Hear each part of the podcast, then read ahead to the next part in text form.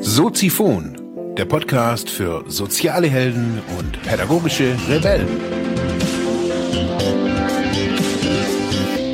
Herzlich willkommen, meine lieben Zuhörer bei Soziphon, dem Sozialarbeiter-Podcast. Mein Name ist Mark Hummer und ich freue mich, dass du wieder eingeschaltet hast. Thema der heutigen Episode ist der Datenwahnsinn als Sozialarbeiter. Ja, meine lieben Zuhörerinnen und Zuhörer da draußen im Internet, heute geht's um den Datenwahnsinn, dem Sozialarbeiter immer wieder auseinandergesetzt, äh, sich auseinandersetzen müssen.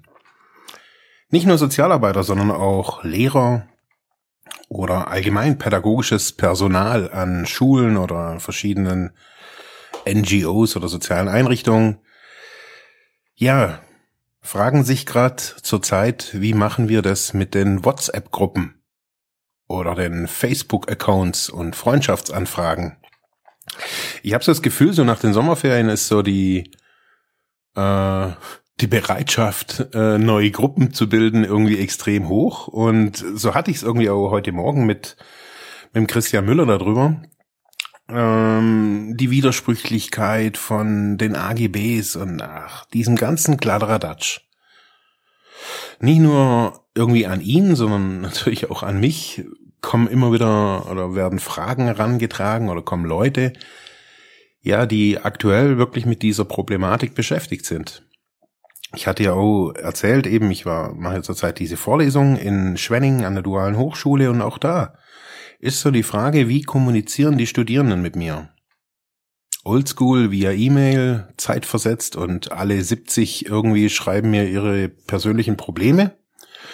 Und ich kann die dann irgendwie täglich, irgendwie stundenlang irgendwie durchlesen und nachschreiben. Also das heißt, wie ist die Kommunikation heutzutage? Wie machen wir das? Haben wir unterschiedliche Handys, Smartphones, Tablets, brauchen wir unterschiedliche Kontaktlisten? Und ich bin da mal so ganz oberflächlich auf eine Spurensuche gegangen, weil ich denke immer wieder, wir Sozialarbeiter sind nicht so von, ja, auch technischer Sprache begeistert. Und von dem her dachte ich mir, ich muss es irgendwie heute A kurz halten und B verständlich halten, um was es denn irgendwie oder wo die, wo die Probleme sind und äh, wie wir dem begegnen können. Es ist so, dass jetzt zum Beispiel ein aktuelles Beispiel hier von einer regionalen Schule. Ganz einfach, die Lehrerin oder die, nee, die, ja, die Lehrerin sowie die Kinder oder die Jugendlichen und aber auch die Elternvertretung suchen nach probaten Wegen miteinander zu kommunizieren. Jetzt mal ungeachtet dessen, dass es scheinbar nicht reicht, irgendwie, dass man morgens und nachmittags kommuniziert. Also es muss irgendwie auch bei Lehrern äh, rund um die Uhr sein. Jetzt ist so die Frage, kann oder sollte eine irgendeine eine Gruppenfunktion auf irgendeinem, auf irgendeinem Netzwerk, erscheint es sinnvoll oder ist es gut? Nehmen wir jetzt mal einfach mal an, wir sagen, okay, wir wollen jetzt nicht irgend, also unseren Facebook, Facebook-Account, das ist ja vielen, vielen Menschen irgendwie heilig, das ist so irgendwie mit dem Label privat versehen. Nur da sind irgendwie private Äußerungen und das ist so das, was für viele irgendwie so ihr digitales Leben abbildet. So habe ich, so nehme ich das auf jeden Fall wahr. Und von dem her scheint irgendwie Facebook irgendwie, also als Gruppe, oh, nee, also auf jeden Fall, hm, nee. Also eine Facebook-Gruppe mit meinen Klienten, mit meinen Schülern. Boah, nee, also dann sehen die ja, dann muss ich noch irgendwie rumstellen und Privatsphären-Einstellungen, kriegen die irgendwie alles oder sehen die auch irgendwie die Partys, die oh, ist mir zu stressig. Also so weit gehen die Diskussionen ganz häufig so, also das ist zu stressig. Verständlicherweise ist uns ja auch zu stressig, das irgendwie, wenn wir uns nicht auskennen, irgendwie da einzustellen. Okay, andere, andere Alternative, WhatsApp-Gruppen, Telefonnummern. Ja, das ist jetzt nicht so der heilige Gral. Sage ich jetzt einfach mal. Da kann man noch irgendwie absehen. Okay, nehmen wir mal das Beispiel. Der Sportlehrer gibt ähm, seinen Schülern die Telefonnummer. Die machen eine WhatsApp-Gruppe und können sich austauschen. Hey, heute Sport fünf Minuten früher, heute auf dem Volleyballplatz, heute regnet's, Schnickschnack und der Tim schreibt, bring, ich bring mein Skateboard mit und alles cool.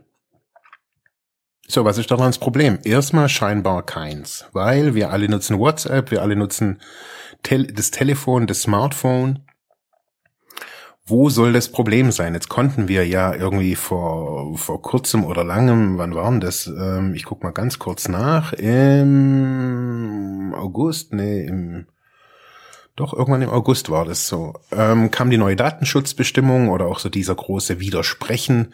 Hype irgendwie überall wurde es äh, publik gemacht auf in den Medien und also in äh, den herkömmlichen Fern im Fernsehen kam es sogar, sogar, glaube ich, auf der ARD kam es.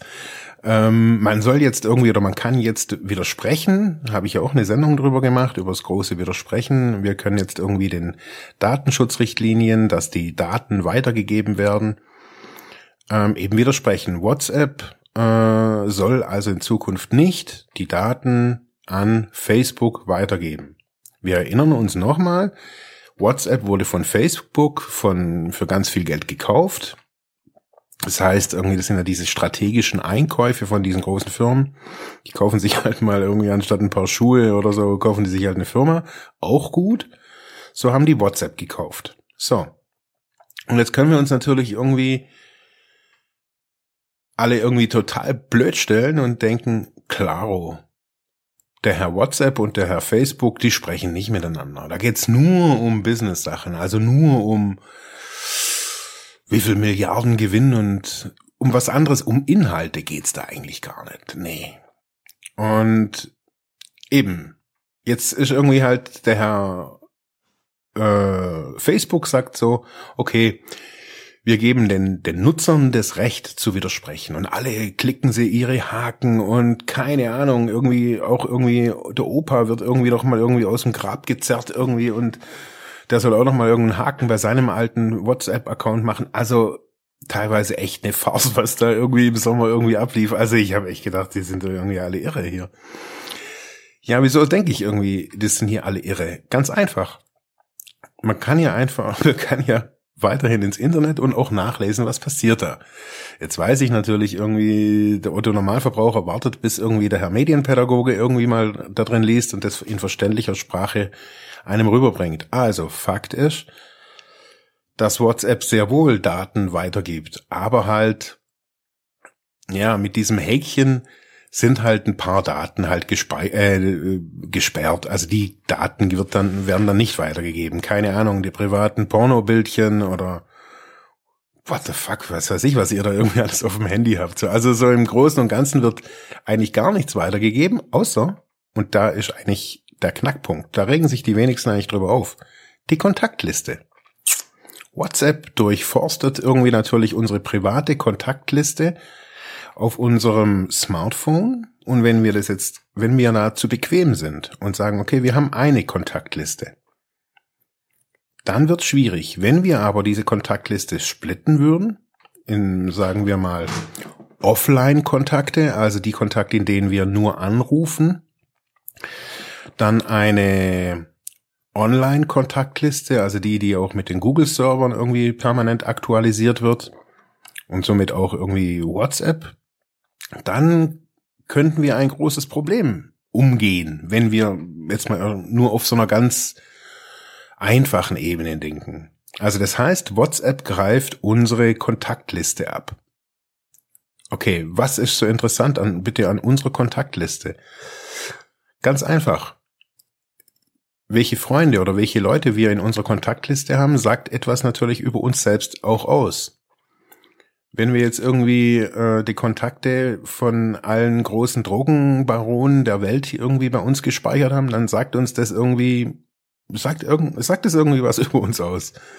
Wenn wir jetzt nur Geheimdienstler da drin haben oder wenn wir jetzt nur die von den Grünen äh, da drin haben, wenn wir nur Ökos drin haben, wenn wir nur Barfußläufer drin haben, das sagt alles was über uns aus. So. Diese Daten werden kopiert. Und zwar ohne unsere Zustimmung. Die werden kopiert, die kommen dann in, in einen großen, in einen großen Kessel, in einen großen Server und da sind die ganzen Daten von uns drin und die werden vermischt äh, mit den Daten von, von Facebook. Weil an diesem heiligen Gral, bei dem wir alles eigentlich machen, also besser gesagt eigentlich die beiden heiligen Grale, muss man ja schon fast sagen, Facebook und unser Smartphone. Das heißt, wir benutzen ja auch Facebook auf unserem Smartphone. Wir benutzen ja alles überall. Also diese Konvergenz, diese Verbindung der Dienste mit der Hardware, das ist ja mittlerweile wirklich fluffig geworden. Also ich kann ja irgendwie auf allem alles nutzen. Mittlerweile auf jeden Fall schon mal. Das war der große Wunsch in den 80er, 90er, 2000er Jahren. Jetzt funktioniert's. Jetzt haben wir den Salat. Jetzt gibt's quasi den großen Datenkessel, wo alle unsere Daten drin sind. Und jetzt fragen wir uns ja immer als Sozialarbeiter so, was, was heißt das? Ja, ganz einfach. Wenn jetzt irgendwie dieser Sportlehrer, der irgendwie seine Daten irgendwie rausgegeben hat an seine Schüler, also über WhatsApp, und somit haben quasi auch die Schüler seine Telefonnummer. So. Diese Schüler haben natürlich auch die Telefonnummer ähm, von der Mama oder vom Papa drin. Normalerweise. Das ist ja immer irgendwie so das der erste Grund, warum Kinder Handys kriegen, damit sie die Eltern anrufen können im Notfall. Das ist ja auch ganz normal. So. Nur mal angenommen, diese Frau, diese Mutter von diesem Schüler war vor zwei Jahren in der Weißenau, in der Psychiatrie, in der Station für depressive Frauen. So, fertig. Einfach nur, die war da. Und der, und der Lehrer, dem seine Frau war auch dort, auch auf der Station für depressive Frauen. Und da irgendwie sind diese, auf einmal werden diese Nummern kombiniert, die zwei, und auf einmal kriegt diese Mutter eine Freundschafts-, einen Freundschaftsvorschlag von dem Lehrer. Und vielleicht auch noch von dieser Station, die da waren für depressive Frauen, noch von den anderen 25 anderen Frauen, die ja auch alle waren mit ihren Männern. Und schon wird es ein Problem. Weil da nämlich private Daten, auch mit Gesundheitsdaten, mit, ja, das wird mit öffentlichen Daten, das wird alles vermischt. Und der simple Ausgangspunkt an dieser Szenerie war, dass, keine Ahnung, eine Lehrer, wie nennt sich das, Schüler, Schülerbeauftragte Vertreterin oder was weiß ich was, den glorreichen Einfall hat, hey, wir machen eine WhatsApp-Gruppe. Dann können wir alle mit dem Lehrer telefonieren, schwätzen, machen, Bilder schicken und was weiß ich was. Eigentlich eine gute Idee. Ist ja. Man kann die ja auf stumm schalten und die können ja erstmal schreiben, wann sie wollen und man kann alles dann irgendwie gesammelt angucken. Alles möglich, alles cool. Nur an diesem Knackpunkt, dass die Daten verschoben werden und ähm, genutzt werden. Und mit äh, Hilfe von komplexen Berechnungsstrukturen natürlich da auch Persönlichkeitsprofile entstehen können.